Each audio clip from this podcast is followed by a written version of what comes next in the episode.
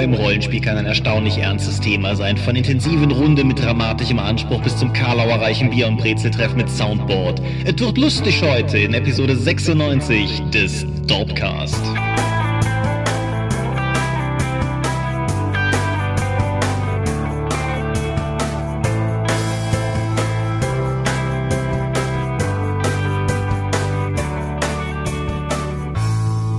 Hi und herzlich willkommen zu Episode 96 des Dorpcast. Mit einer Woche Verspätung haben wir uns heute wieder hier versammelt, um über Dinge zu reden, die mit Rollenspiel zu tun haben. Und wenn ich wir sage, dann meine ich zum einen dich. Michael Skopjomingas, guten Abend. Und zum anderen mich, Thomas Michalski. Hi. Und worüber reden wir? Humor.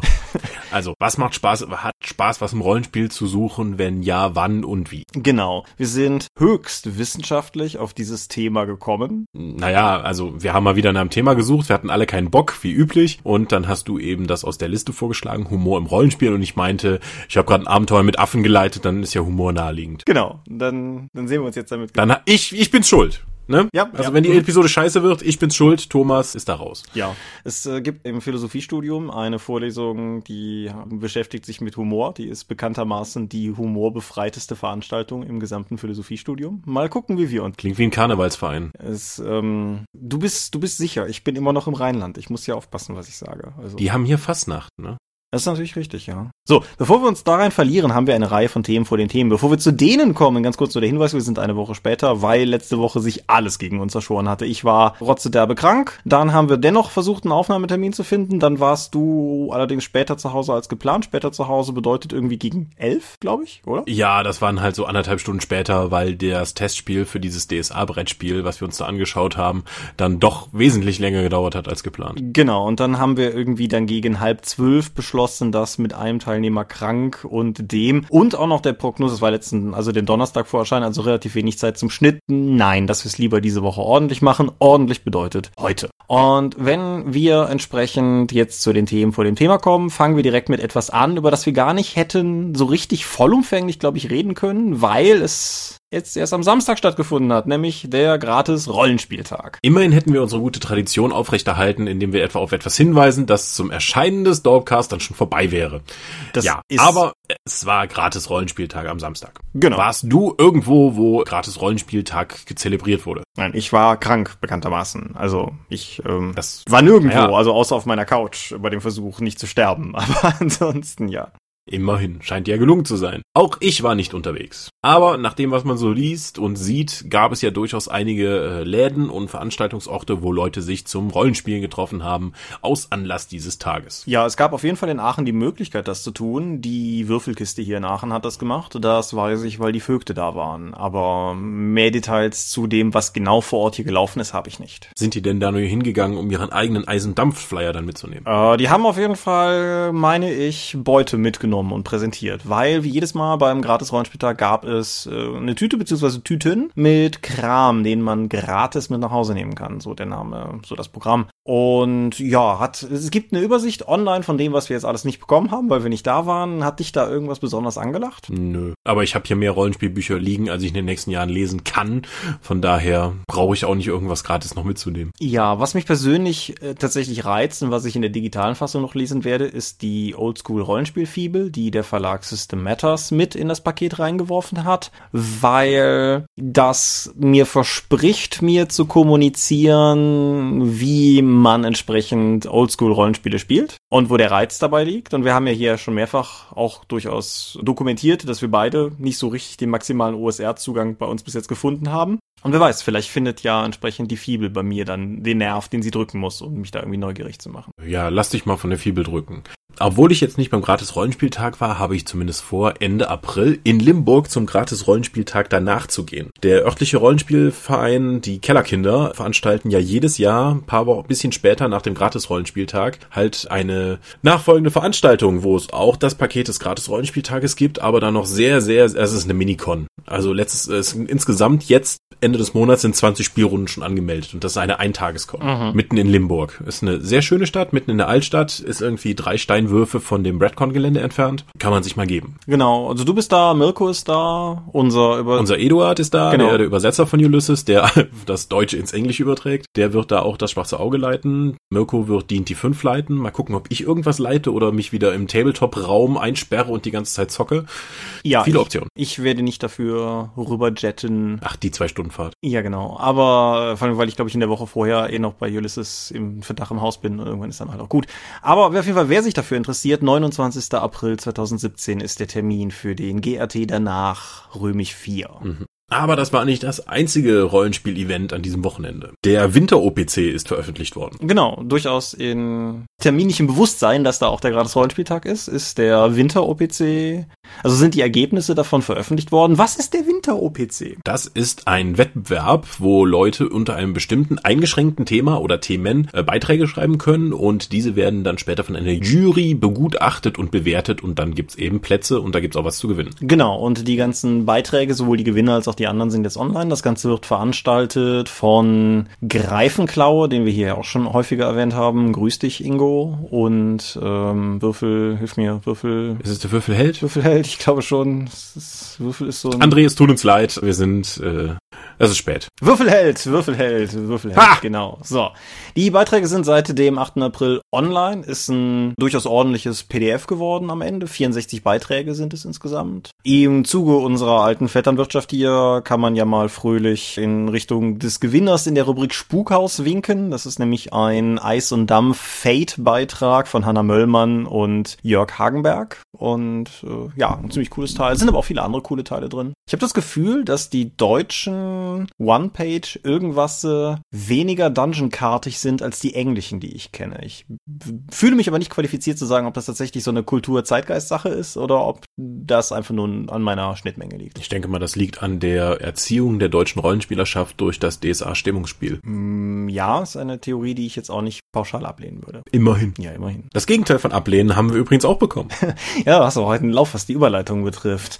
Das kommuniziert man nicht, das nimmt man einfach hin. Der Mike mit dem schwierigen Nachnamen. Mr. Big K. Ja, hat auf jeden Fall in seinem Blog, das ungünstigerweise seinen Nachnamen trägt,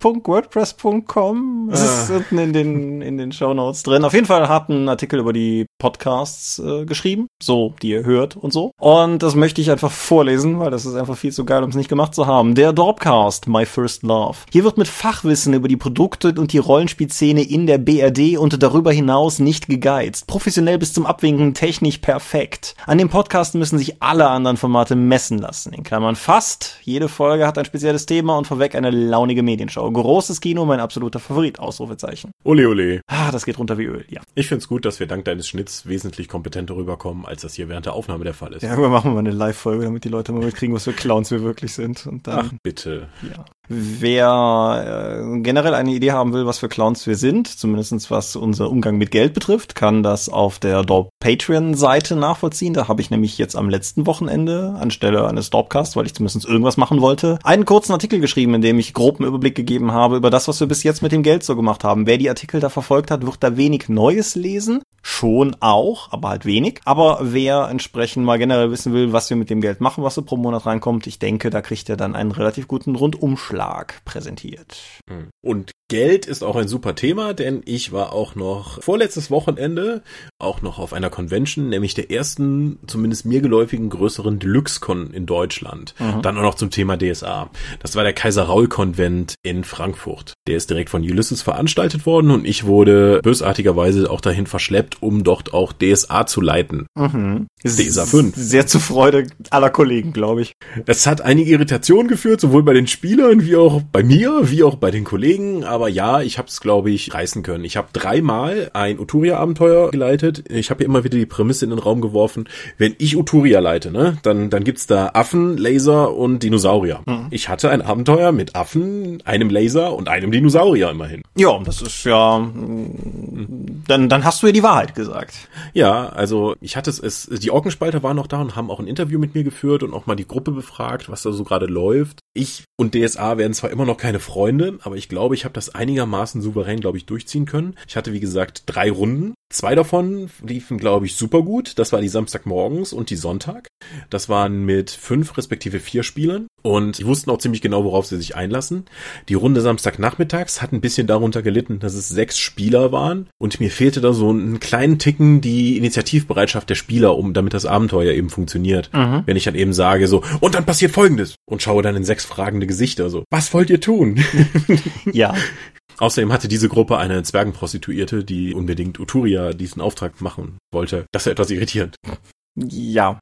Ansonsten, Kaiser Roll Konvent. Also es ist, ich habe zwar nicht vor Ort übernachtet, weil das ist von mir nur eine halbe Stunde entfernt, deswegen bin ich gependelt. Aber so dreimal pro Tag Vollverpflegung in Restaurantqualität plus an, äh, ganze Zeit Getränke und Knabberzeug, das gereicht wurde. Man konnte auf schönen Zimmern, auf Sofas spielen oder mh, mm, ja, es gab den ganzen Tag Workshops. Man konnte mit Redakteuren klönen. Es gab auch überraschend viele Pausen. Also auch viel Zeit, um mit Leuten, mit denen man einfach reden möchte, dann auch noch reden zu können. Wir hatten einen kleinen Shop eingerichtet, der überraschend gut angenommen wurde. Es gab Kaiser Raul exklusives Material. Mhm. Es gab den Heldenwerk-Sammelband äh, in blauem Kunstleder mit Kaiser Raul-Symbol. Es gab Kaiser Raul äh, und Schicksalspunkte und so etwas.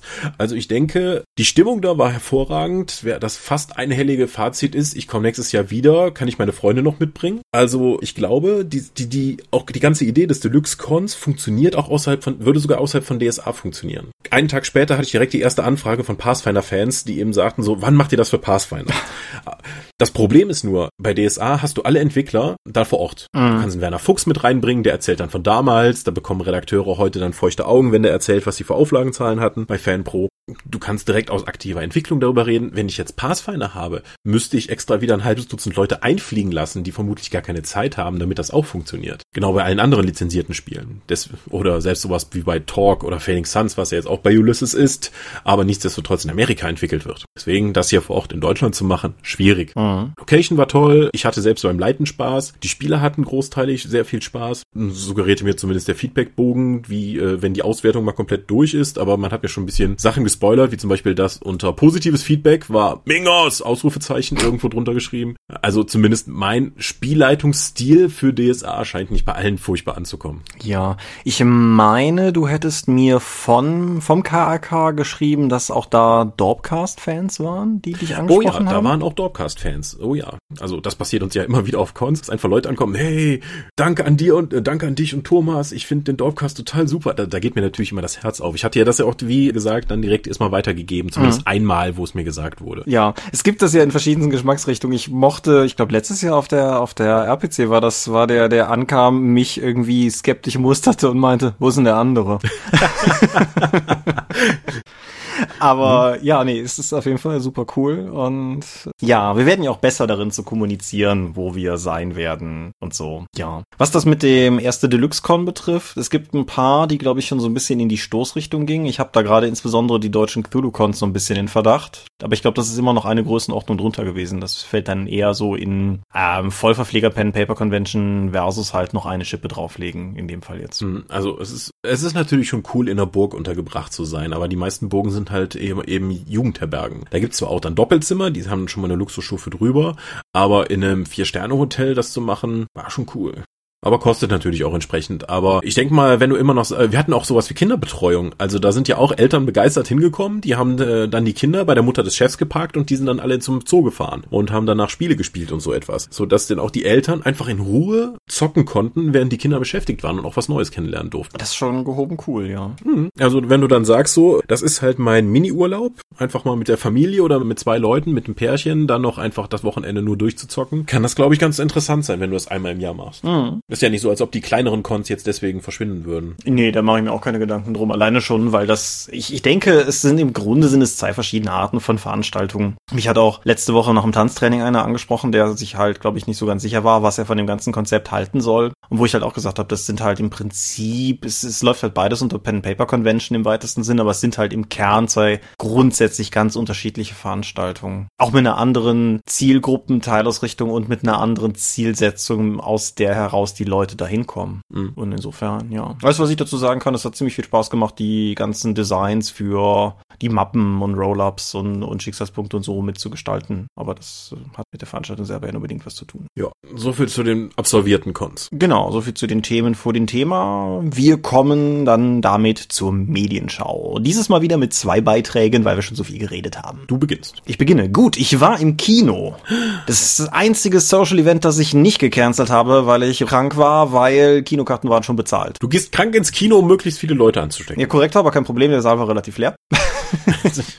ich war in Ghost in the Shell. Und das ist ein Film, auf den ich mich schon sehr lange gefreut habe und über den die Meinungen im Vorfeld ja schon sehr weit auseinandergingen, was insofern bemerkenswert ist, als dass ich immer skeptisch werde, wenn das im Vorfeld passiert, weil den Film doch eh noch keiner gesehen hat. Um alle Spannung direkt rauszunehmen, ich fand den Film ganz, ganz, ganz cool. Ich bin sehr zufrieden aus dem Kino gekommen. Ich teile im Grunde keinen einzigen der Kritikvorwürfe, die der Film so teilweise einkassiert hat und finde ihn sowohl clever geschrieben als auch fantastisch umgesetzt. Aber machen wir das mal der Reihe nach. Also im, im Kern ist es immer noch Ghost in the Shell, das heißt, es gibt eine, eine weibliche Hauptfigur, der Major. Es ist nicht klassisch wie im Anime eine asiatische Major Motoko. Das hat aber tatsächlich eine Erklärung im Plot und insofern will ich da gar nicht weiter drauf eingehen. Im Kern folgte der Film so ein bisschen allem, was vorher da gewesen ist. Das Ganze ist so eine Art Best-of-Remix der coolsten Szenen aus den beiden Anime-Filmen, dem Manga und den Serien. Zumindest soweit ich sie kenne. Vielleicht waren auch noch Sachen aus anderen Inkarnationen da, die ich gar nicht kannte. Scarlett Johansson spielt den besagten Major. Und der Twist an der Sache ist, dass dieser Major kein Mensch ist, sondern ein bis aufs Gehirn augmentiertes, cyberverbessertes oder cybergebautes Wesen. Und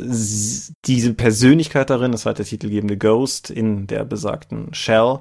Und was mir in dem Film allein schauspielerisch so gut gefallen hat, ist, dass, wenn du den Film mal siehst, die Art und Weise, wie Scarlett Johansson sich bewegt in dem Film, ist so großartig, weil es in keinem Moment wirklich echt aussieht. Also nicht wie ein Mensch. Die Art und Weise, wie sie, wenn sie steht, die Arme immer hängen hat, so wie in Standby, wie in, weiß ich nicht, in Spielzeug oder so, was halt nicht aktiviert ist. Oder wie ihre Bewegungen irgendwie immer etwas zu repetitiv, etwas zu abgehackt sind, um ein wirklicher, normaler, flüssiger Bewegungsablauf zu sein. Das ist ultra cool gemacht. Überhaupt, der Film ist optisch der Hammer. Ich kann jedem nur raten, wer vage Interesse an dem Film hat, das Ding im Kino zu gucken, weil die große Leinwand dem Film wirklich, wirklich gut tut. Meine Mitkinogänger haben mir auch gesagt, das 3D in dem Film wäre sehr gut umgesetzt. Wie neulich hier noch thematisiert, kann ich da nichts zu sagen. Gibt kein 3D in meiner Welt. Aber nichtsdestotrotz alles sehr cool umgesetzt. Die restlichen Besetzungen in dem Film sind auch allesamt sehr empfehlenswert. Äh, Juliette Binoche ist aufgetaucht und hat nochmal entsprechend eine Rolle in einem blockbusterigen Film. Hat mir sehr gut gefallen. Hallo?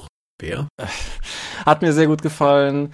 Männlicher, ja, ich sag jetzt mal Schurkenrolle, auch wenn es Dinge einfacher macht, als sie sind, wird von Michael Pitt gespielt. Den kennt auch so gut wie keiner, aber der ist mir zum Beispiel irgendwie, der hat vor vielen Jahren so ein Krimi-Ding mit Sandra Bullock gemacht, Mocht nach Plan, da ist er bemerkenswert gut drin, aber er ist auch seitdem immer wieder in allen möglichen Filmen aufgetaucht. Er war in dem Ami-Remake von Funny Games drin, er hat in Last Days den garantiert total nicht Kurt Cobain, Kurt Cobain-Charakter gespielt und war in The Village und so. Wie dem auch sei, auf jeden Fall alles soweit sehr cool gespielt. Dem Film wurde teilweise nachgesagt, er wäre weniger philosophisch tief als die Vorlage. Er ist vermutlich ein bisschen holzhammeriger als das Original, das stimmt, wobei ich auch immer noch glaube, dass zum einen das Original auch einfach deshalb bei uns als so philosophischer Kopf gilt, weil viele Leute das Ding sehr früh als eine untertitelte Japano-Anime-Version gesehen haben, was auch einfach eine Einstiegshürde setzt, die mutmaßlich für Muttersprachler der Film so gar nicht hatte. Also ich habe ihn nicht verstanden. Ich muss, also also ich habe ihn vor 16 Jahren, glaube ich, gesehen. Ja, guck, gehen doch vielleicht einfach noch Oder mal. 17 halt als Anime mit Untertiteln irgendwie bei Vox, als das lief und dann die Aufnahme davon. Aber ich habe nicht gerallt, was da großartig passiert. Also der Ami-Film ist zugänglicher, das wirst du auf jeden Fall merken. Das hatte ich gehofft. Es gibt immer noch einen Spinnenpanzer, falls das für dich wichtig ist. Hm. Nee, ansonsten, wie gesagt, das ist die eine Sache. Und zum anderen habe ich teilweise gelesen, dass der Film so 0815 wäre. Also ja, das liegt daran, dass Ghost in the Shell das 0815 gemacht hat. Das muss man halt einfach so sagen. Das ist ein Problem, das ich dieses Jahr zum Beispiel auch noch bei dem kommenden Luc Besson-Film Valerian sehe. Das sind halt so Neuadaptionen der Marken, die ursprünglich mal Genre definierend waren, sind halt problematisch, wenn das Genre weitergegangen ist und du mit diesem Wissen reingehst. Also wer mhm. im Prinzip alles konsumiert hat, was an Cyberpunk und Dystopie bis jetzt verfügbar war, wird vermutlich in Ghost in the Shell wenig Neues finden. Aber wie gesagt, das, das würde ich dem Film nicht unbedingt anlasten. Im Gegenteil denke ich aber durchaus, dass der Film eine Menge zum Nachdenken gibt. Er ist, wie gesagt, wunderschön anzusehen, großer Pluspunkt dafür. Er ist meiner Meinung nach auch durchaus mit sehr viel Respekt vor der Vorlage umgesetzt und er hat so viele vorab Negativkritiken von Leuten bekommen, die ihn nicht gesehen haben, dass ich fest davon ausgehe, das wird mein Ghostbuster dieses Jahres, nämlich ein Film, den ich total fantastisch finde und der total absäuft, weil er im Vorfeld niedergebügelt wurde.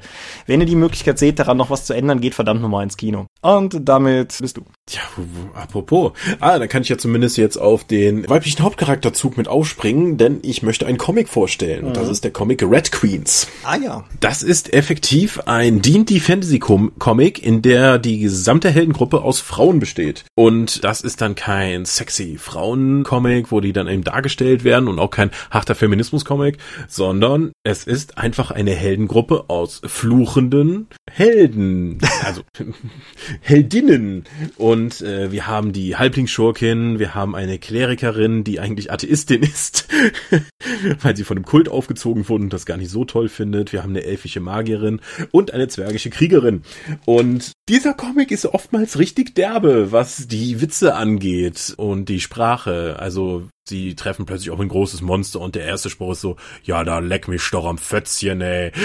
Das muss man abkönnen. Wenn das für einen okay ist, dass da so mal derbe drauf eingegangen wird, dann könnte man auch Red Queens auf jeden Fall lesen, weil der ist echt lustig und es ist eine gute Fantasy-Geschichte. Die zumindest im ersten, ich habe hier den ersten Sammelband, der ist von Dan Danny Books auf Deutsch auch rausgebracht worden. Mhm. Ich habe mir den direkt auf Deutsch geholt, weil wenn jemand sowas nach Deutschland bringt und dann auch mit äh, Liebe und Spaß übersetzt, dann sollte man das auch würdigen. In englischer Sprache sind schon vier oder fünf von diesen Sammelbänden raus. Also das ist auch durchaus eine erfolgreiche Serie, weil sie auch über dem ersten interessanten Punkt, hey, mal lass uns einen Rollenspiel-Comic über eine Fantasy-Heldengruppe nur aus Frauen machen. Darüber hinaus funktioniert halt die Story. Das, also einfach nur zu sagen, es sind Frauen, würde halt nicht aufgehen, wenn der nicht witzig wäre und die Story nicht funktionieren würde und die Charaktere nicht interessant sind. Mhm. Aber das funktioniert alles. Deswegen von mir eine dicke Empfehlung für Red Queens und ich hoffe, dass Danny Books oder dann noch weitere Bände auf Deutsch macht. Aus Neugierde, hat das Ding einen männlichen oder einen weiblichen Autor? Das ist ein männlicher Autor. Lass mich hier nochmal nachschauen, wie der Mann hieß. Danny Books. Den Story von Curtis J. Wiebe. Okay. Und Zeichnung von Rock Up Church. ist auch mal ein geiler ja. Name. Mhm. Ich hab, bin darauf aufmerksam geworden, weil sie im D&D-Podcast mal halt ein Interview mit ihm hatten und auch wo die Inspirationen herkamen. Deswegen habe ich danach mal gesucht und dann gemerkt, hey, es gibt eine deutsche Ausgabe. Ja, damit. Also, man bekommt sogar bei der deutschen Ausgabe eine kostenlose Digital Copy, wenn du deinen Kaufbeleg noch mit einsendest. Also wenn du den immer dabei haben möchtest auf deinem Smartphone, das ist die Gelegenheit. Alles klar. Ja, kauft Red Queens. Ist lustig. Wir haben zwei explizite Empfehlungen ausgesprochen. Dann ist es Zeit, das zu ändern.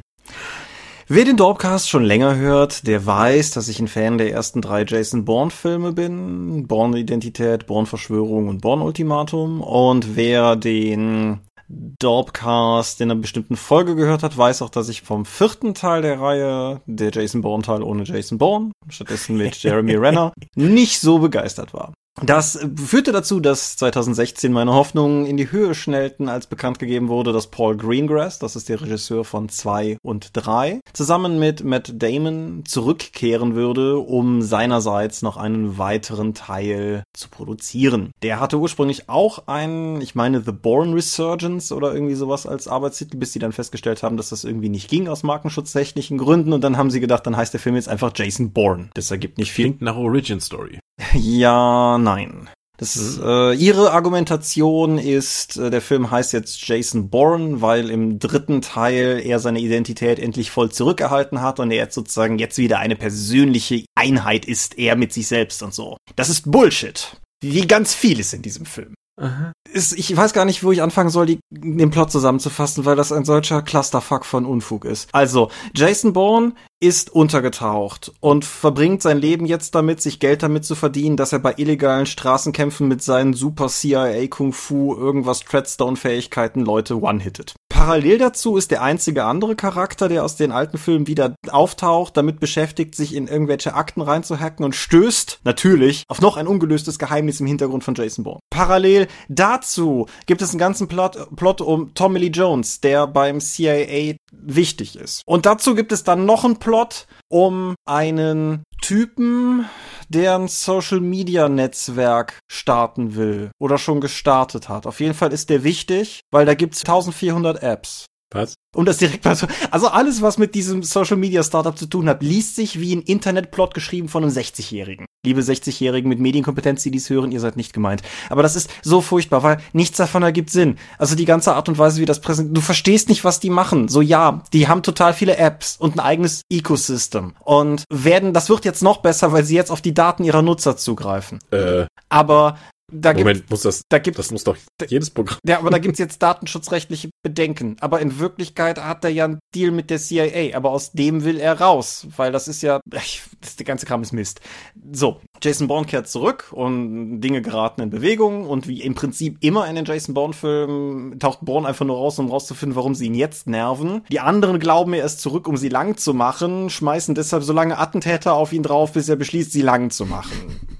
Das funktioniert in den anderen Filmen aber besser, weil der ganze Kram, der drumherum passiert, in irgendeiner Form Sinn ergibt. Bei denen hier ist das nicht in dem Sinne gegeben. Was er immer noch hat, ist fantastische Action-Szenen. Das muss man, muss man einfach sagen. Man kann zu Paul Greengrass Shaky Cam-Stil stehen, wie man will, aber ich bleibe dabei, anders als bei 90 Prozent der anderen Shaky Cam-Filmemachern, kannst du bei ihm durchaus folgen, was passiert. Es ist schwierig, teilweise zu sehen, was abgeht, aber er kaschiert keine schlechten Choreos durch verwackelte Kameras, sondern es sind teilweise sehr geile Choreos, die halt einfach nur sehr mittendrin gefilmt sind. Aber gut, kann man mögen, muss man nicht.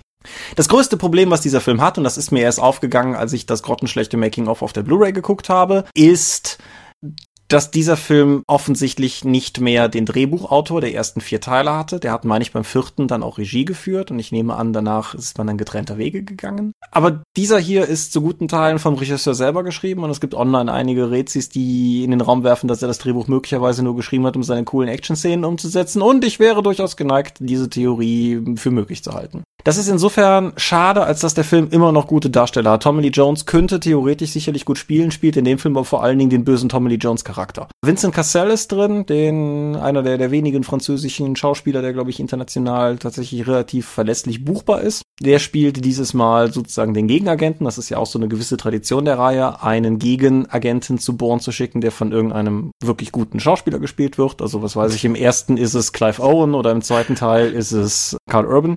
Ja, nicht guter Schauspieler im Gegensatz zu Matt Damon, aber was ich, was ich, Matt Damon. was ich halt an der Bourne-Reihe immer mochte, ist, dass seine Gegenspieler von Schauspielern gespielt werden, nicht, sagen wir, von Wrestlern oder so, sondern dass du halt immer jemanden hast, der nicht nur in Action-Szenen irgendwie was Cooles machen kann, sondern auch der in Dialogpassagen einfach mithalten kann. Und das ist etwas, was für mich die Reihe immer ausgezeichnet hat. Das ist eine der wenigen Sachen, die dieser Film ja auch hinbekommt. Aber alles in allem, es ist ein okayer Actionfilm. Ich bin hier mutmaßlich härter, als ich wäre, wenn es einfach nur ein Standalone-Film gewesen wäre. Aber im Kontext dieser Reihe, die drei fantastische erste Teile produziert hat, geht das einfach nicht. Nein. Also ich bin ziemlich enttäuscht. Ich kann ihn nicht empfehlen. Wer die Reihe bis jetzt geguckt hat, kann den aus Komplettismus gucken. Ich persönlich würde raten, nach dem Ultimatum einfach aufzuhören. Da kannst du dich wenigstens noch auf Fast and Furious 9 freuen. Acht. Acht. Ach, Ja, sind nur noch, sind nur noch wenige Tage oder so, dann läuft der an. The Fate of the Furious. Aber das ist dann mal ein Thema. für- das, das U-Boot, ach, äh, diese Trailer. Ich freue mich so drauf. das, ja, ich, ich kann es langsam nachvollziehen. Aber ich habe auch noch einen Film. Ich habe ja zig Filme, in dem, ich habe ja sechs Filme auf dem Flug geschaut. Nachdem ich mich über das blöde Herz ja schon letztes Mal ausgelassen habe, möchte ich nun etwas positiver werden. Ich habe dann noch The Accountant gesehen. Ein mein, meines Erachtens etwas untergegangener Film. Ich würde ihn in die Thriller-Kategorie einordnen. Der ist mit, Mit- Affleck, ne? Richtig, mit Ben Affleck, der eben der Accountant ist. Also, hey, Ben Affleck spielt einen Buchhalter. Wie, wie geil ist das denn? Das würde vielleicht als Film nicht so komplett tragen. Allerdings, dieser Charakter hat halt auffällige Störungen, also richtige psychologische Störungen, so im Sinne von, ich muss Sachen fertigstellen, sonst, sonst wär- dreh ich durch. Also so ein zwanghaftes Verhalten. Mhm. Man hat immer wieder Rückblenden, Rückblenden zu seiner Jugend, zu seinem Militärvater, der ihn dann irgendwie gesagt hat, das mit der ganzen Erziehung ist ja Blödsinn. Ich prügel dich jetzt einfach jedes halbe Jahr durch einen anderen äh, Militärstandort und da kannst du dich mit allen Leuten prügeln, die da rumlaufen und dadurch bekommst du Disziplin und ich bilde dich hier zum Superkämpfer aus, zum Supersoldaten mit seinem Bruder. Seine, äh, seine Mutter ist abgehauen, weil sie es irgendwie nicht mehr ausgehalten hat mit dem kranken Kind. Und ich finde, das ist die ganz große Stärke des Films, weil der nämlich wirklich, wirklich, obwohl es viele Action-Elemente gibt, die Charaktere sehr ernst nimmt und auch die Erkrankungen, die sie haben. Mhm. Es gibt nämlich noch andere, die da so etwas machen. Und Ben Afflecks Charakter, The Accountant, war eben ein super penibler Buchhalter, weil er eben diese Störung hat, dass er unbedingt die Sachen dann völlig durchziehen muss und das und die Fehler und die Systeme erkennen muss. Und das hat er vor allen Dingen gemacht für Verbrechersyndikate. Er hat dann so eine Deckidentität sich aufgebaut und es gibt einen B-Plot über wirklich harte Poliz Polizeiarbeit, wo die Leute vom FBI dann ermitteln und zwar durch die langweiligst möglichen Sachen wie Abgleichen von Listen, Namensabgleichen, Stimmanalysen. Das ist jetzt nicht CSI-mäßig inszeniert, sondern du hast immer wieder einzelne Punkte, wo dann die Ermittlerin in verschiedene Bereiche reingeht, richtige Ermittlungsarbeit macht und dann dann wirklich eben auf die Schliche kommt. Das hängt alles miteinander zusammen, wie das am Ende dann abläuft. Alle Elemente Elemente, die irgendwie in dem Film mal vorgestellt werden, werden sinnvoll zu einem Ende gebracht. Ich muss sagen, ich war sehr überrascht davon. Die Action in dem Film funktioniert, die Charaktere werden ernst genommen, die Story entwickelt sich wirklich glaubwürdig und es gibt genug Twists und der Aufbau funktioniert. Also The Accountant als Thriller, Actionfilm, Charakterstudie kann ich durchaus empfehlen. Hätte ich nicht mit gerechnet. Okay, cool. Ja. Ist doch auch irgendwie schön, dass wir jetzt einen, einen Matt Damon und einen Ben Affleck Film besprochen haben. ja. Ja. Ich muss die Kevin Smith-Filme nochmal gucken. Kevin Smith hat ja jetzt, jetzt vor kurzem gepostet, es ist jetzt 20-jähriges Jubiläum von Chasing Amy. Mhm. Der Film, der eigentlich unter anderen Prämissen mit drei Millionen Dollar hätte produziert werden sollen und Kevin Smith dann gesagt hat, nee, nee, ich nehme meine Leute. Ja, da kriegst du aber kein Geld. Ja, dann mache ich es für eine Viertelmillion, was natürlich den Produzenten mal wieder zu Tränen gerührt hat. aber er hat dann auch geschrieben, damals kannte halt niemanden davon und Ben Affleck hat halt auf seiner Couch gepennt und seine Videospiele gespielt und seine Comics gelesen und damals hat ihn The Dark Knight Rises halt am meisten beeindruckt und jetzt spielt der Mann Batman. Ja. Zirkelschluss. Davon abgesehen, Chasing Amy, für mich immer noch einer der schönsten Liebesfilme, die je produziert wurden. Aber das äh, führt uns jetzt zu weit. Aber Chasing Amy ist sehr lustig. Ja. Das bringt uns zu unserem Thema. Humor. Humor. Ja. Im Rollenspiel. Genau. Ich habe gedacht, guckst du nochmal eben in deinen Philosophieunterlagenkram. Das hat ja neulich schon mal so gut funktioniert. Ich muss, das einzige, was ich auf die Stelle gefunden habe, ist eine Aussage zum Thema Humor von Aristoteles. Aristoteles hält fest, dass der Mensch das einzige Tier ist, das lachen kann. Und das ist, wie so viele Dinge, die Aristoteles gesagt hat, falsch. ja. Aristoteles, der Mann, dem wir Erkenntnisse verdanken, wie Männer haben mehr Zähne als Frauen und das Hirn ist ein Kühlorgan. Ja. Ein großer Gelehrter. ja. Nee, also um es kurz zu machen, den, den Angle würde ich heute tatsächlich komplett rauslassen. Humorforschung existiert, ist aber ein völlig frustrierendes Fach. Es gibt keinerlei in irgendeiner Form zusammenführende Humorforschung, wo irgendwie verschiedene Theorien vielleicht mal versucht wurden, in eine Metatheorie oder so umzubeiten. Es gibt halt diverseste Ansätze, aber die sind alle nicht miteinander kompatibel. Auch jetzt die Frage, ob Tiere Humor empfinden können oder nicht, ist bis heute umstritten und dementsprechend führt das alles zu nichts. Es führt uns höchstens weg. Und insofern zurück zum Spieltisch Humor. Was ist so dein erster Gedanke, wenn du das hörst? Humor am Spieltisch. Es gibt halt verschiedene Inkarnationen davon. Man kann einfach sagen, wir spielen hier nicht Bier ernst und wir können schon mal halt auch Outgame-Sprüche reißen, wenn es eben passt und alle haben halt Spaß am Tisch. Spaß im Sinne von, äh, dass auch Albernheiten okay sind. Dann gibt's natürlich noch die Steigerungsform von äh, Schelmen, die es Schelmen oder Kendern, die es immer übertreiben und deswegen am besten unter der Schelmenseuche aller verreckt wären. Windlinge, Windlinge nicht vergessen. Windlinge gehören auch in diese Kategorie. Es gibt halt tatsächlich im Rollenspiel Klassen beziehungsweise Rassen, die darauf prädestiniert sind, Humor, Schrägstrich, Albernheiten mit reinzubringen, die in der Regel aber dafür genutzt werden, Leuten vor allen Dingen auf den Sack zu gehen. Mhm. Die von mir vorgeschlagene Schelmenseuche zu DS zum Einstieg von DSA 5 ist leider nicht umgesetzt worden. Wie dem auch sei. Humor ist in ganz vielen Runden und in ganz vielen Ausschreibungen für Runden immer ein Knackpunkt, weil viele Leute halt ernsthaftes Rollenspiel haben wollen. Ich habe noch nicht wirklich durchschaut, was das sein soll. Ich stelle mir dann immer vor, dass die Leute dann in abgedunkelten Räumen sitzen und sich gegenseitig dann traurig anschauen und von ihren Vampire-Charakteren erzählen. Aber vielleicht bin ich da auch voreingenommen.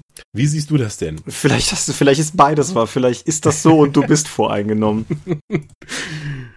also es, es gibt es gibt, was das betrifft, glaube ich, verschiedene, verschiedene Ansätze. Ja, ich glaube, es gibt diese totalen todernsten Runden. Ich glaube, das ist nicht die Norm und ich glaube, die wenigsten Noten erreichen dieses Ideal. Und ich denke, die meisten Leute werden in der Tendenz in die Richtung gehen, dass Humor am Spieltisch einfach existiert. Das hängt damit zusammen, dass das Rollenspiel ein Hobby ist und dass in der Regel die Leute ausgelassen und fröhlich am Tisch sitzen sollten, wenn sie das spielen. Wenn nicht, ist da meiner Meinung nach was im Argen. Das ist kein idealer Zustand, dass die Leute da säßen und irgendwie, was weiß ich, alle bedrückt in die Ecke schauen oder so. Und ich denke, daher kommt das auch einfach.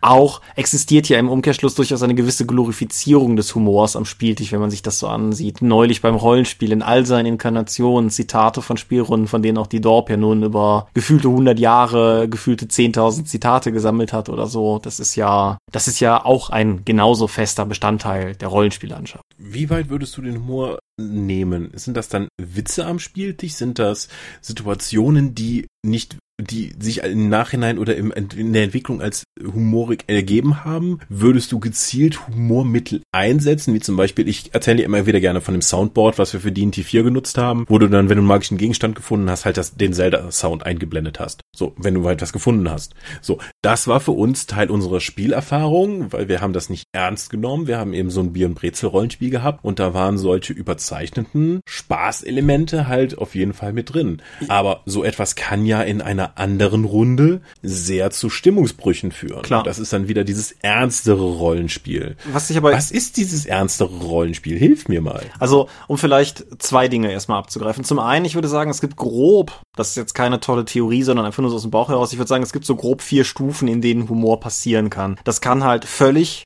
außerhalb des Spiels einfach nur am Tisch sein. Ey, kennst du den? Dann halt sowas wie, ich sag mal, am Tisch mit Bezug zum Spiel, aber definitiv nicht Teil des Spiels. Dein Soundboard zum Beispiel. Dann durchaus Humor, der schon eher aus dem Spiel herauskommt. Also sowas wie coole Sprüche, One-Liner oder sowas. Also Dinge, die der Charakter tatsächlich sagt, die aber dennoch primär lustig sind. Und dann vielleicht noch subtiler, lustige Elemente, die tatsächlich zur Welt gehören. Das ist, da wollte ich dann später noch drauf kommen. Zum anderen das ernste Rollenspiel. Rollenspiel kann ja durchaus eine Menge von Emotionen in irgendeiner Form berühren. Das kann einfach so eine Form von Adrenalinrausch vom Ärsche treten sein. Das ist, ist total kompatibel mit Lachen am Spieltisch. So, so ähnlich wie halt eben fetzige One-Liner und Actionfilme miteinander Hand in Hand gehen. Vielleicht willst du aber ja auch andere Sachen haben. Vielleicht willst du Spannung erzeugen, Mystery, Horror, irgendwas in die Richtung. Vielleicht möchtest du, dass die Spieler zumindest für einen Moment dir zuhören als Spielleiter oder einem anderen Spieler zuhören. Vielleicht steht eine große Schlacht an und es ist eine lang gespielte Kampagne und die Charaktere bereiten sich darauf vor, jetzt loszuziehen und der Charakter, der den Priester der Runde spielt, setzt sich halt irgendwie aufrecht hin und beginnt so eine letzte Pep-Talk an seine Runde zu richten und steigert sich da immer weiter rein. Und das ist meiner Meinung nach der schlechteste Moment für so ein Soundboard. Zumindestens, wenn du die Runde mit einem gewissen Maß an, Hm. einem gewissen Maß an Ernsthaftigkeit spielen willst. Ich verstehe. Also wenn jemand bewusst eine so ernsthafte Szene einbaut, würdest du mit dem Humor ja sein Spotlight stehlen und seine Szene kaputt machen. Genau, ja. Vor allen Dingen, das Kaputtmachen finde ich das Wichtigere. Das mit dem Spotlight stehlen, kann man drüber diskutieren. Vielleicht ist es ja auch durchaus, also man, man könnte ja auch anderweitig mit zumindest in den Scheinwerferkegel treten. Aber Also der hat halt seine Spotlight-Szene, das ist eine ernste Szene, er zieht das durch und du möchtest halt jetzt für einen billigen Witz das oder vielleicht für einen guten halt dazwischen grätzen und dann das kaputt machen. ja, das ist so wie, ähm, ja, nee, genau, ja, Zustimmung, Zustimmung. Das war, das war zu einfach. Ja, der Satz führt dann irgendwo hin. Aber ja, genau, das, das ist halt der Punkt. Und wie gesagt, Achim immer lieber einen guten Freund verlieren als einen schlechten Witz. aber ja, das ist halt, das ist halt genau der Punkt. Ich finde, das ist aber, das, das hat nur indirekt was mit dem Humor zu tun, sondern ist eher so eine Gruppenvertragssache. Ist halt einfach die Frage, was ist die Zielsetzung von dem, was wir hier haben wollen. Und das ist halt genauso, wie es irgendwie okay ist, wenn du mit Freunden irgendeinen Trashfilm guckst, irgendeinen blöden Kommentar zu reißen. Das, das gehört dann irgendwie zum Code of Conduct. Aber wenn du halt irgendwie ein ernstes Drama guckst oder so und irgendwer ruft im Kino langweilig, dann ist das halt für den lustig, aber vermutlich für alle anderen nicht. Genau, dann. Und so ähnlich ist es beim Rollenspiel, denke ich auch. ja, verstehe. Ja. Findest du denn, dass man im ernsthaften Rollenspiel oder so etwas dann Humor mit einbringen kann? Ich denke schon, ich finde, also man könnte sogar, denke ich, ein Argument dafür bringen, dass es, dass man sollte. Weil, wie mit allem, wenn du die ganze Zeit nur super ernst und Drama reinhaust, dann bist du ein DC-Film. Oh. Naja, aber schon, also wenn du, wenn du keinen Kontrast hast, dann verliert sich das halt. Wenn alles, was du tust, schrecklich wichtig und mega dramatisch ist, dann ist nichts davon schrecklich wichtig und mega dramatisch, weil das alles auf einer Ebene stattfindet. Weil, weil du keine Normung gegenüber irgendwas anderem hast. Genau. Und deshalb ist es halt manchmal sinnvoll, irgendetwas leichtherzigeres mit einzubauen, was nochmal einen Kontrast bildet, von dem aus es dann wieder bergab gehen kann. Das ist für diejenigen, die Serenity gesehen haben, den Film zur Firefly-Serie, der tragischste Moment im Film, nach Meinung vermutlich der meisten Zuschauer, ist ja deshalb so schlimm, weil er aus so einer Happy-Go-Lucky-Szene heraus erfolgt. Du weißt, was ich meine, nehme ich an. Ja. Und das wäre auch sonst schlimm, aber in dem Moment trifft es dich halt wie ein Schlag mit der Abrissbirne in den Magen, weil du halt, Ah. weil du halt aus dem Lachen, aus der Freude heraus runtergerissen wirst. Und das wäre Mhm. im weiteren Sinne durchaus, denke ich, auch mein Argument, weshalb du auch in der ernsten Runde ein gewisses Maß an Spaß zulassen solltest. Wobei man, um auf diese nutzlose Einstufung von vorher zurückzukommen, überlegen sollte, auf welcher Ebene du das machst. Also ob du vielleicht trotzdem versuchst, in so einer Runde den kennst du den schon Faktor niedrig zu halten und wenn Humor dann eher aus dem Spiel heraus zu erzeugen. Wo wir gerade schon mal beim Thema sind. In Rogue One gab es ja diesen Druiden-Charakter. Mhm. Und das war ja ganz klar der Comic Relief Charakter. Mhm. Der hat für mich oftmals halt einen Bruch mit dem restlichen ernsten Thema gemacht, indem er einfach diese offensichtlich von dem Rest der Handlung losgelösten, lockeren Sprüche gemacht hat. Oder die einfach so, so außerhalb der restlichen Szene waren, dass du da gemerkt hast, das ist der Comic Relief Charakter. Würdest du so einen Comic Relief Charakter, wir hatten eben die Schelme in der Gruppe, als problematisch ansehen? Oder wie würdest du mit einem Spieler umgehen, der so etwas braucht? Also erstens, ich unterschreibe diese Einschätzung von K2SO nicht. Aber unwichtig. Dein Punkt ist dennoch klar, denke ich. Klar kannst du solche Charaktere zulassen. Wüsste nicht, was dagegen spricht, aber es ist wie bei allem, denke ich, muss man sich vorher einigen, worauf es hinausläuft. Es ist, ich habe ja auch tatsächlich nichts gegen irgendwie Kender-Charaktere oder, oder Schelme oder Windlinge oder irgendwas. Meine Erfahrung ist halt nur, dass ich glaube, es ist auch tatsächlich eher so, dass einfach diese Charaktere eine gewisse Art von Spieler in einer gewissen Weise anziehen und dass daraus das Problem erwächst, weil diese Leute, über die wir als Problemfälle reden, spielen solche Problemfälle auch in Systemen, wo sie keine Kender haben, nur da müssen sie sich dann andere Nischen suchen. Und insofern ist es vermutlich eher ein Problem damit, dass da generell eine Inkompatibilität im Spielstil existiert und weniger in der Charakterwahl oder Ausrichtung. Ich finde zum Beispiel diverse von denen, die Kender zum Beispiel, aber auch Halblinge in manchen Systemen zeichnen sich ja durch ein gewisses Maß an Furchtlosigkeit aus. Also tatsächlich, dass sie keine Furcht empfinden können. Das finde ich ein cooles Konzept. Damit kannst du, denke ich, auch dramatisch eine ganze Menge coole Sachen machen. Oder du machst halt so einen Ololol-Charakter draus, der halt jeden Unfug macht, weil haha, ich habe ja keine Furcht. Und Der kann ja beides sein. So wie Pinkie Pie in My Little Pony. da bin ich raus. Das ist wirklich lustig. Ja, ich weiß. Ich habe auch durchaus, also ich bin durchaus gewillt, das mal zu gucken. Ich bin einfach nur noch nicht dazu gekommen, weil andere Dinge wichtiger waren. Aber ja, wie dem auch sei. Gibt's bei Amazon Prime. Katsching. Gibt's auch bei Netflix. Ja, gut. Geht jetzt, glaube ich, bald in die siebte Staffel.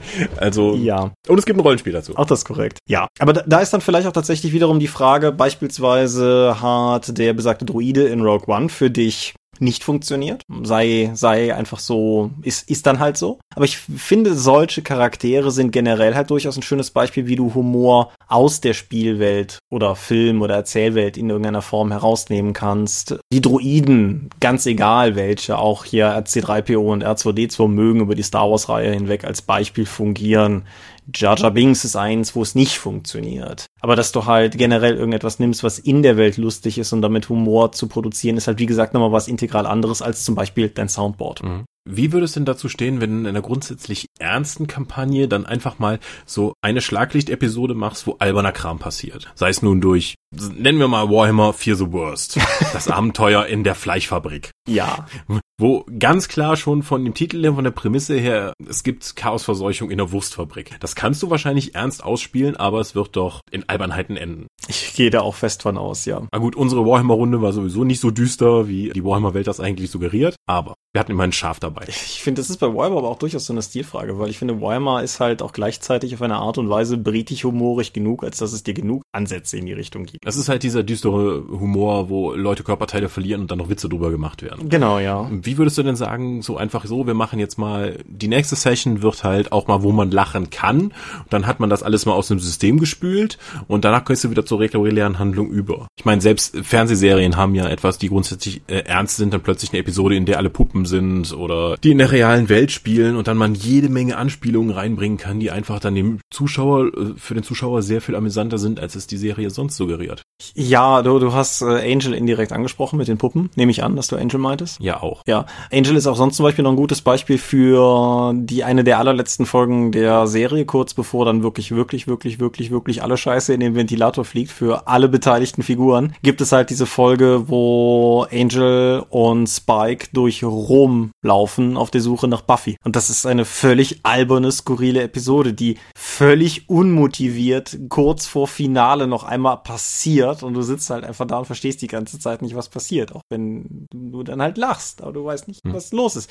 Oder diese fantastische Szene, wo Spike am Anfang einfach nur runter in die Gasse schaut, wo Angel halt gerade eine Frau gerettet hat und dann einfach den Dialog improvisiert, den die da angeblich mal bringen würden. Und das einfach, das, das ist nicht nur amüsant, es das stärkt auch den Charakter Spike wahnsinnig in dieser Szene, weil dir ja direkt am Anfang vermittelt wird, was ist das für ein Typ und wie, steht, wie ist das Verhältnis zu dem eigentlichen Protagonisten der Serie. Absolut, ja. Generell Folgen, die mit dem Ton brechen, Babylon 5 hat ein paar in die Richtung. Babylon 5 ist auch ziemlich gut darin gewesen, finde ich, mega wichtige Metaplot-Elemente mit Nebenplots zu kombinieren, die zumindest auf den ersten Blick erstmal völlig skurril und schabernackig sind. Beispielsweise der, der politische Drasi-Konflikt, wenn die Drasi beschließen, zur Hälfte grün und zur Hälfte äh, Purpur. Purpur zu sein und sich dann halt verhauen. Und ja, das, das ist ja auch ganz massive Politik-Satire, was diese Folge da macht. Aber es ist halt, mhm. es passiert halt neben dem ganzen anderen Kram, der läuft. Nein, finde ich gut. Finde ich auch im Rollenspiel gut. Ich finde, es ist cool, wenn man es kommuniziert, sei es, dass man es Meta macht, wie du gerade mehr oder weniger stilisiert gesagt hast, so Leute, nächste Woche klopfen wir mal auf die Schenkel.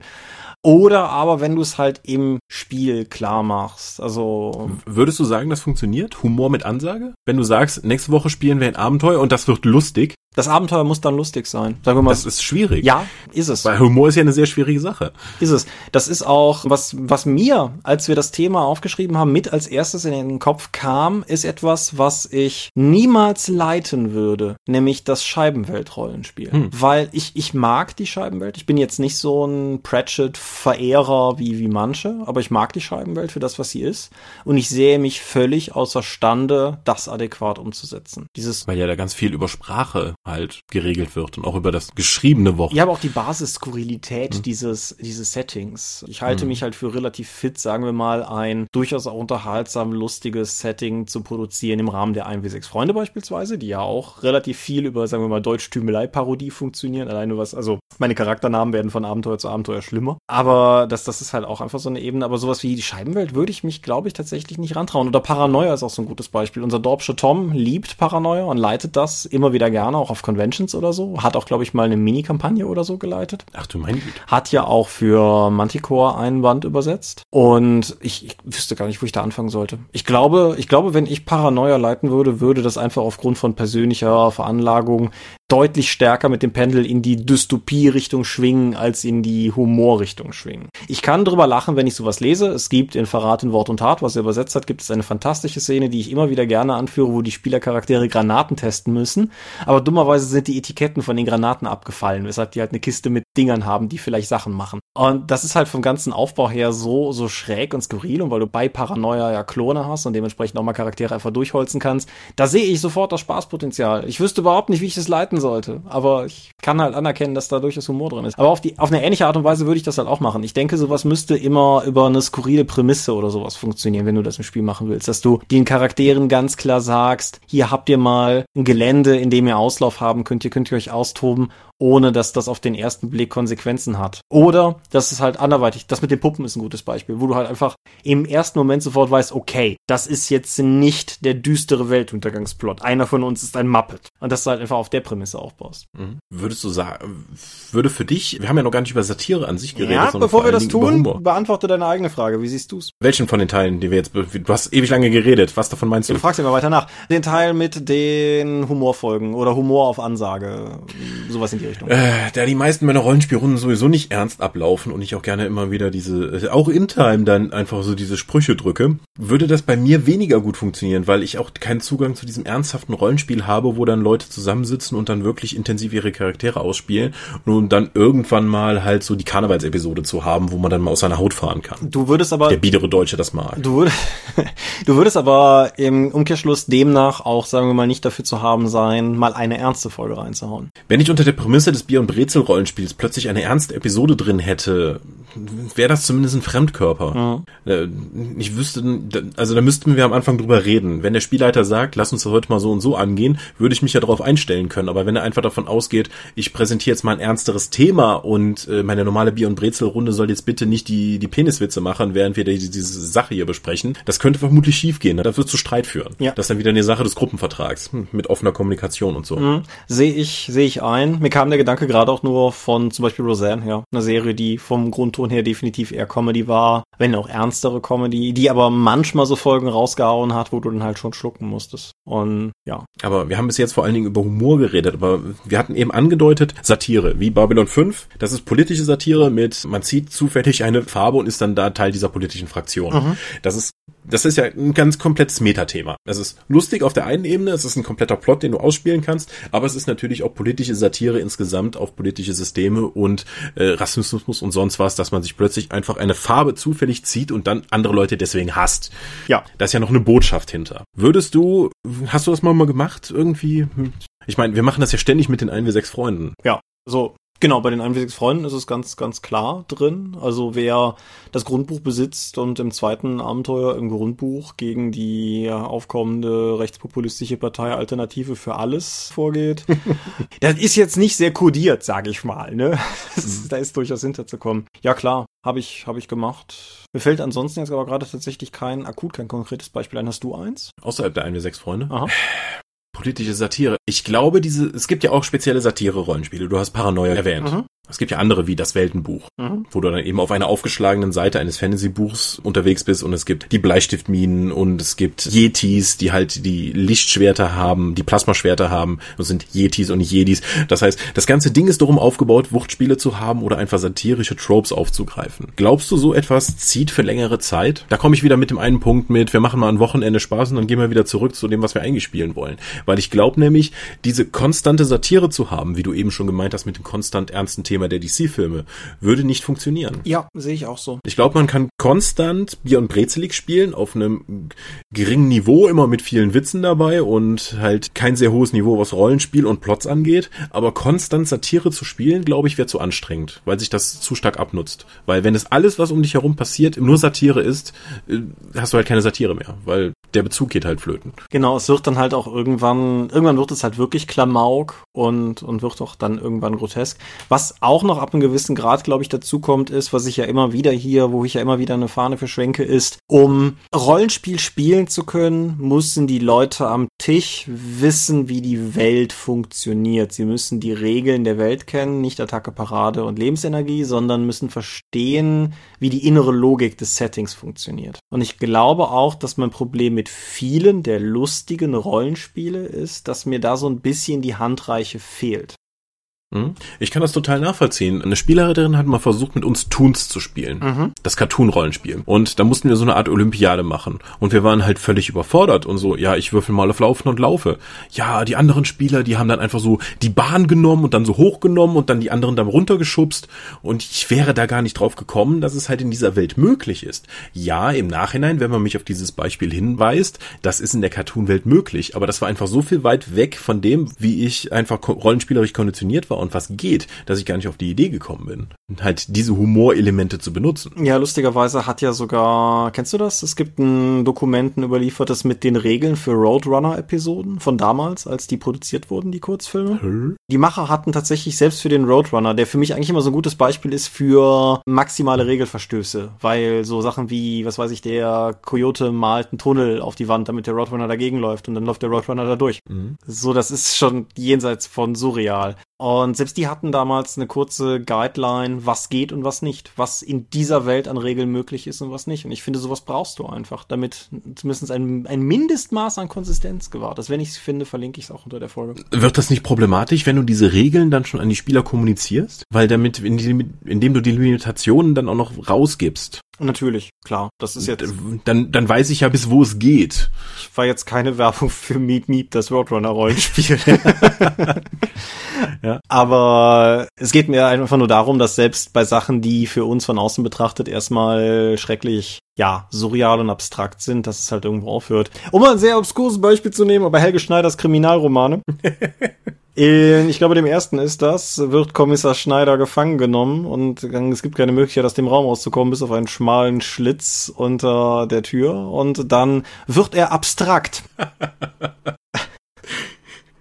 Ja. Ja, man kann deshalb da raus. Ne, da, sowas funktioniert halt auf einem Rollenspiel nicht, weil das Rollenspiel eine Interaktion von mehreren Leuten ist und die, diese Leute brauchen zumindest irgendein Basislevel, mit dem sie operieren können und dann geht das halt schon. Mhm. Was denke ich durchaus geht, ist eine, eine Runde, wie soll ich sagen, die in einer unrealistischen, aber konsistenten Welt operiert. Einfach so, was weiß ich, unsere Private Eye Runde ist vielleicht zum Beispiel, die, sagen wir mal, in einem sehr übersteigerten viktorianischen Setting unterwegs ist. Also es, wäre, wenn das Ganze verfilmt würde, sicherlich eher auf dem, im Bereich der klamaukigen Komödie, was wir da machen und weniger ernster, düsterer 1890er Kriminalfall oder so.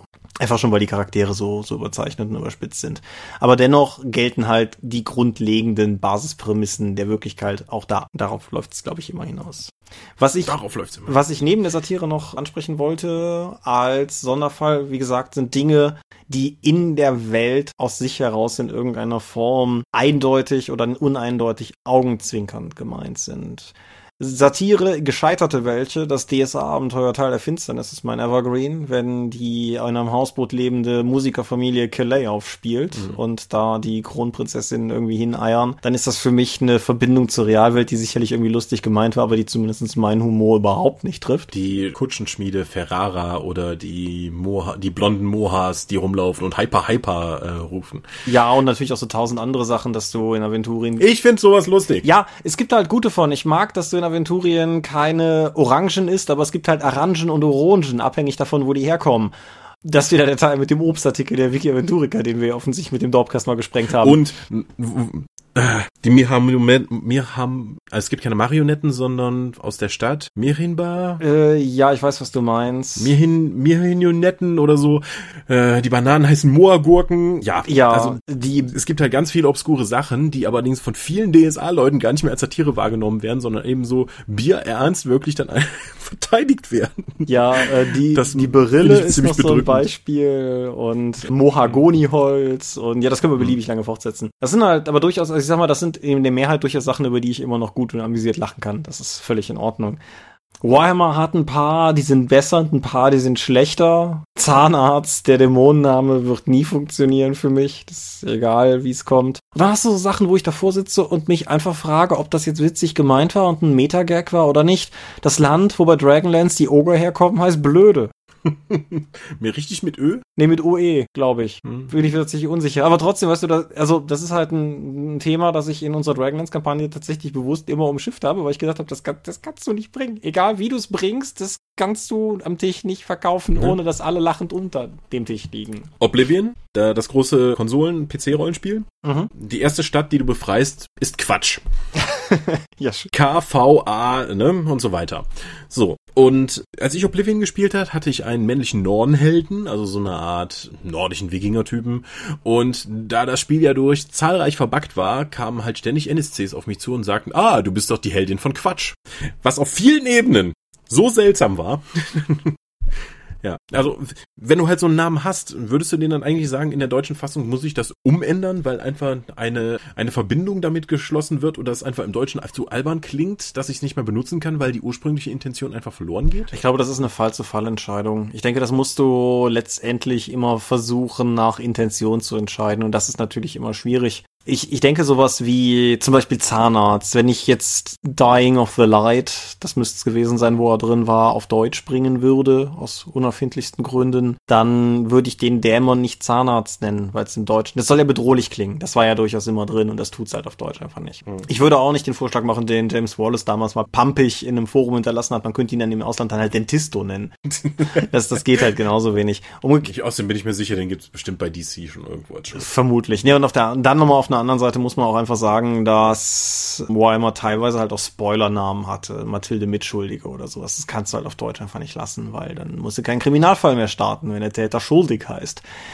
Das ist, das ist natürlich schwierig. Auf der anderen Seite ist es natürlich auch schwierig mit sprechenden Namen, gerade wenn sie irgendwie lustig gemeint sind. Äh, Fällt dir ein gutes Beispiel ein? Sprechende Namen, die lustig gemeint sind. Also Bäumer hat ja schon gesagt, viele, aber die auch zur Stimmung beitragen. Also wenn die Familie, die Adelsfamilie Totschläger im Original, Ja. halt dann zumindest in Wüterich im Deutschen umbenannt wird, um dem ein bisschen Schärfe zu nehmen, aber trotzdem noch die Intention da zu halten.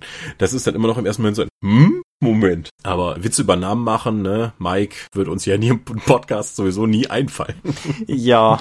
Scheibenwelt. Der Charakter, der halt im Englischen Cut Me Own Throat Dibbler heißt, heißt halt, ich glaube auf Deutsch, treib mich selbst in den Ruinenschnapper oder irgendwie so. Mhm. Das ist halt, ist halt schwierig, sowas entsprechend zu übertragen. In manchen Fällen musst du halt. Aber umgekehrt finde ich halt schon, wenn es im Englischen lustig gemeint ist, dann hat das im Deutschen auch lustig zu sein. Also zumindestens den Versuch, den Witz nachzubauen. Wobei man auch da wiederum aufpassen muss, dass einem nicht das passiert, was ich persönlich den deutschen Scheibenweltromanen, gerade in alten Übersetzungen anprangere. Die sind nämlich in Anführungsstrichen witziger als das Original, weil die teilweise so furchtbare Schenkelklopfer in der deutschen Übersetzung reingedrückt bekommen haben, die dem englischen etwas hintergründigeren Humor nicht unbedingt gerecht werden. Klammer auf, die ersten Scheibenweltromane waren auch im Englischen nicht hintergründig, Klammer zu. Aber ja, wie dem auch sei. Ich finde halt, da ein gewisses Maß an Konsistenz ist auf jeden Fall erforderlich. Für für jede der vier Humorebenen. Ja, für jede der vier Humorebenen und für jede Runde und jede Konstellation natürlich auch neu. Also, hm. ja. Hast du schon mal irgendwas konstruiert am, im Rollenspiel mit der gezielten Ansage, dass das lustig sein soll? Na, nicht über das Niveau hinaus, wo Leute am Tisch sitzen und denken, oh.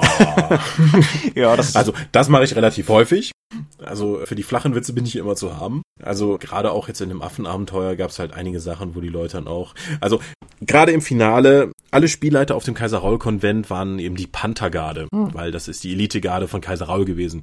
Hey, wenn ich schon irgendwie im Dschungel Affenleute unterwegs habe, dann wird hat kriegt der König halt eine Leibwache, das sind die Pandagardisten, die haben dann eben Pandafälle umgehangen gehabt. Ich erwähne das, die Spieler machen oh. Es gibt eine Diskussion darüber, ob die Pandas sehr viel gefährlicher sind in Uturia. Die Leute hatten Spaß nach dem ersten, äh, aber dann geht's eben weiter. Da kannst du einmal dann bringen, das macht, ja, soll ich jetzt den Knaller zünden? Ja, zünd den Knaller. Puff, irre. Ja, ist durch, next, wir machen weiter. Ja, gut, das ist halt ja. genauso wie ich jedes Mal weiß, dass ein 1 wie 6 Freunde Name gut ist, wenn im Testspiel irgendjemand sagt, boah, so heißt doch keiner. Das, äh, hm. Ja, aber klar, das ist halt so, das ist halt so die Sache. Beziehungsweise das ist so das Niveau, auf dem ich das, glaube ich, auch, wenn praktiziere. Ich bin noch nie losgezogen mit der festen Intention, jetzt mal sowas richtig Lustiges zu machen. Tatsächlich eigentlich nicht mal mit dem Dorp-Rollenspiel. Und das ist ja nun mehr oder weniger eine Parodie auf die Szene gewesen, aus der es erwachsen ist oder so. Aber ja. Das ist ja nicht mal Satire, es ist ja eine komplette Parodie. Ja. Ähm, also sie war ja nie dafür gedacht, gespielt zu werden, was einige Leute nicht verstehen und das trotzdem spielen. Ja. Wahnsinnige. Hm? Ja. Haben wir ein Fazit? Naja, es ist halt eine gewisse, es ist ein gewisser Stil von Rollenspiel, den man besuchen kann, um die bisherige, sonstigen vorherrschenden Stil aufzulockern, aber wie gesagt, es kommt wieder auf den Gruppenvertrag raus, was du damit möchtest und was nicht. Mhm. Ja, das auf jeden Fall. Ich würde äußerst ungern drauf verzichten wollen. Ja, aber so, soweit bin ich bei dir. Das muss halt jede Runde für sich selbst finden. Ja, ich, ich finde halt, man, man sollte sich darüber im Klaren sein, wo man hin will ungefähr. Man sollte den Ton halbwegs halten. Man sollte den Ton auch durchaus respektieren und in keine Richtung halte ich es für klug, zu eingleisig zu fahren. Ich denke, wir haben gute Beispiele gefunden, sowohl für zu lustige als auch zu ernste Runden, in Anführungsstrichen wo es halt auf jeden Fall immer irgendwie ein Problem darstellt. Und ja, innere Logik, die, die Fahne, die ich ja auch wieder mal geschwenkt habe oder so. Gibt es ein, zum Abschluss, irgendein humorvolles Rollenspielprodukt, das du Leuten empfehlen würdest? Bestimmt, wenn es mir jetzt wieder einfallen würde. Nee, gerade habe ich keins on top of my head, was ich rausgeben würde dieser Hinsicht. Nee, ich gucke gerade mal so links und rechts neben mich, aber ich fürchte, dass ich hier in Aachen ja auch immer nur die aktuell genutzte Auswahl an Rollenspielbüchern stehen habe. Da lacht mich nichts an. Demnach muss das an die Kommentare weitergereicht werden. Habt ihr eine Empfehlung für ein Rollenspiel, das genuin lustig und dennoch irgendwie sinnvoll spielbar erscheint? Oder aber ein Rollenspielbuch, das einfach lustig zu lesen ist und deshalb jedem anempfohlen sei, neben dem Dorp-Rollenspiel? Dann ab in die Kommentare damit. Wir wären da, denke ich, durchaus beide neugierig drauf. Genau. Auf zum Sermon. Auf zum Sermon. Sekunde. Wir sind die Dorp. Uns gibt es online unter www.die-dorp.de. Ihr könnt das folgen per RSS-Feed oder via rspblogs.de. Ihr könnt es abonnieren via iTunes. Wir freuen uns über gute Bewertungen. Wir haben Accounts bei Google, bei Facebook, bei YouTube und bei Twitter. Die Dorp geht an den Tom. Erzählen Worte geht an mich. Sehen Worte ist an meines Blogs und meines Instagram-Accounts. Wir veranstalten die Drakon, die kleine und sympathische Pen Paper Convention in der Eifel. Die nächste Drakon wird nächstes Jahr im April stattfinden. Und wir sind ein Patreon-finanziertes Dingsbums. Und wer uns da entsprechend mit Geld bewerfen möchte, kann das unter patreon.com slash die Dorp tun. Nebenbei, mich haben Leute gefragt, warum die Drakon nächstes Jahr ein bisschen später ist als dieses Jahr, wegen der Fastenzeit. Weil Leute, die auf der Drakon waren und tatsächlich christlich fasten, die Waffelapokalypse nur mit anschauen konnten. Und ja. Die Waffelapokalypse. Ja, ich bedanke mich bei dir für dieses Gespräch. Ich bedanke mich bei euch fürs Zuhören. Ja, wir hören uns in zwei Wochen wieder oder so. Genau, 14 Tage, ab jetzt wieder im Takt, toi toi toi. Und ich wünsche euch ein angenehmes Osterfest. Wir haben ja Ostern, wünsche euch ein angenehmes Osterfest. Ich hoffe, ihr habt die Eier schon alle gefunden. Und dann hören wir uns in 14 Tagen wieder. Adieu und ciao, ciao. Ciao, ciao.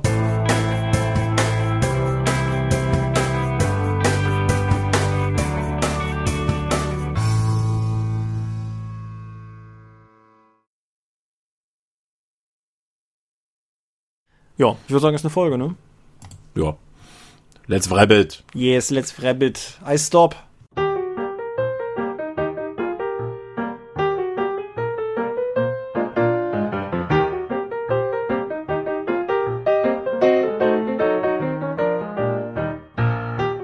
Die Dorp und der Dorpcast werden in ihrer Form durch eure Unterstützung und Spenden auf Patreon finanziert. Unser besonderer Dank gilt dabei wie stets den Dorp Ones, also jenen, die 5 Dollar oder mehr spenden. Im Monat April 2017 sind das 8088, Lambert Behnke, Gerrit Bonn, Tobias Kronert, Daniela, Dorifer, Granus, Heinrich, Isambard, Jägers.netcast, René Kulig, Volker Mantel, Moritz Melem, Mofte, Orkenspalter TV, Philipp Picker, Ralf Sandfuchs, Jens Schönheim, Alexander Schendi, Bentley Silberschatten, Olovil Stein, Tunnelorn.net, Technosmurf, Teichdragon, Xeledon und Marco Zimmermann. Vielen, vielen Dank euch allen.